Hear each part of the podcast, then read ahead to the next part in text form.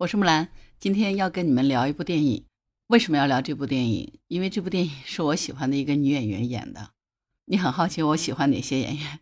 我喜欢的演员挺多的，比如汤唯啊、周迅啊、周冬雨啊，我还都蛮喜欢他们的，因为我觉得他们是属于那种特别会演戏的人。那你猜到了没有？今天我要谈谁的电影？应该能猜到哈，这两天特别火，就是汤唯的那部《分手的决心》。啊，汤唯是我非常喜欢的一位演员，她有一种非常独特的气质。大家知道汤唯是杭州人嘛？那和我是老乡，他们家最早是住在武林路那边的一个小区里的，当然现在肯定就不在那儿住了。呃，汤唯身上，包括周迅身上，其实那种江南女子的灵动和婉约的气质都是非常明显的。不过周迅相对来说表演风格更加多变一点，驾驭角色的能力显得更加多样一些，但汤唯就比较独特。他身上就是有那种非常传统的古典美的气质，很独特。这个真的是跟他从小在南方的生长，和他父亲是画家，从小在艺术的氛围里面受熏陶是有很大的关系的。好啦，闲话不多说，我们就来聊聊汤唯的这部《分手的决心》吧。我接下来聊的内容是有剧透的哈，请慎入，好不好？不过嘞，我觉得一部好的电影，其实我们关注的不仅仅只是情节内容。更多的是电影用光影这种形式所呈现出来的整个的艺术美感，所以就算知道了情节，说不定因为听了我的解说，你反而勾起了想去看这部电影的兴趣呢。好了，我们闲话不多说，开始说这部电影吧。前段时间还记得吗？在热闹非凡的戛纳电影节上，汤唯凭借《分手的决心》去角逐最佳女主角，最后没有得奖，而导演朴赞玉凭此片拿下了最佳导演奖。所以，当《分手的决心》流媒体上线以后，大家一窝蜂就涌上平台欣赏汤唯阔别已久的重磅电影。这个电影时长很长，有一百三十八分钟。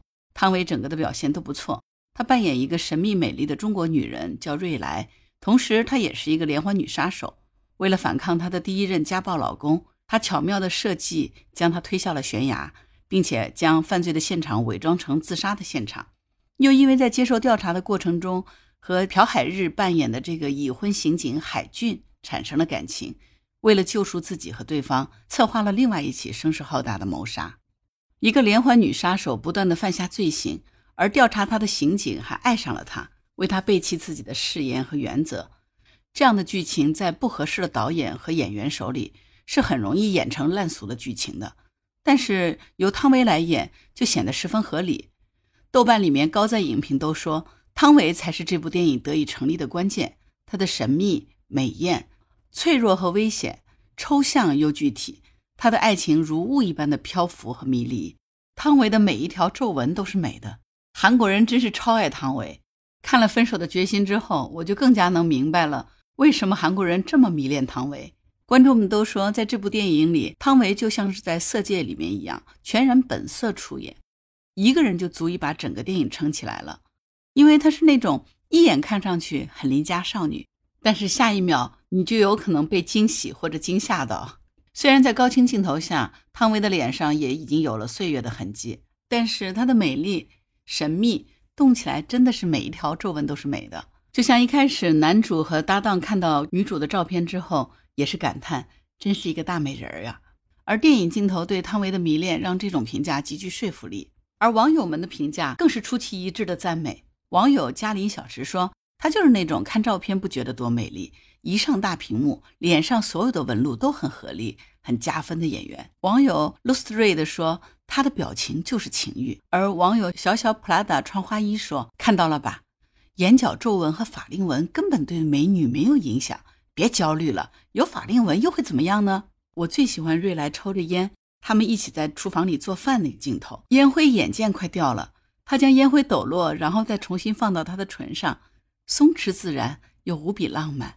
而网友君言 A.S 说，镜头的语言一直是在绵长静谧的对视中解读，最终攫取人心。听了这些评论，你有没有觉得这部电影好像就是为了拍汤唯有多美的？难怪有网友说，朴赞玉导演拍出了最汤唯的汤唯的影片。所以，为了爱和自由，女性的力量无穷之大，分手的决心。和朴赞玉之前的女性主义电影最大的不同在于，由汤唯扮演的瑞来这一形象展示了女性对于自身命运从被动反抗到主动控制的转变，而汤唯那种柔弱中又带着刚强的样子，又让这个人物形象彻底立住了。听到这里，你是不是已经非常好奇了，特别想去看看这部片子吧？那让我们一块儿来看看这部声名在外的电影吧。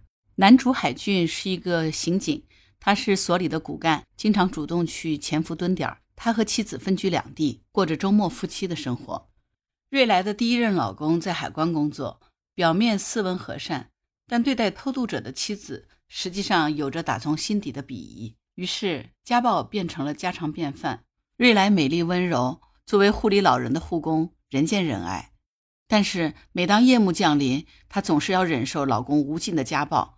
在忍无可忍之下，她决定要反抗了。于是有一天，平时喜欢登山的丈夫摔死在山崖下。瑞莱作为嫌疑人被传唤到警局进行调查和审问，在调查的过程当中，海俊爱上了瑞莱，给他买豪华寿司、做海鲜炒饭，然后两个人像老夫老妻一样收拾桌面，画面非常唯美，但是杀机渐显。这种有着犯罪底色的爱情自然不会有什么好结果，爱情的背后可能有恶龙被召唤。海俊最终带着罪恶感选择回归家庭，放过了瑞来，去偏远的城市工作。但是瑞来却陷入了另外一个深渊。第二任丈夫是一个知名的股票师，为了维持所谓的面子，她经常要去买许多名牌来装点门面，因为只有这样子，别人才会相信她的老公很有钱，投钱给她老公。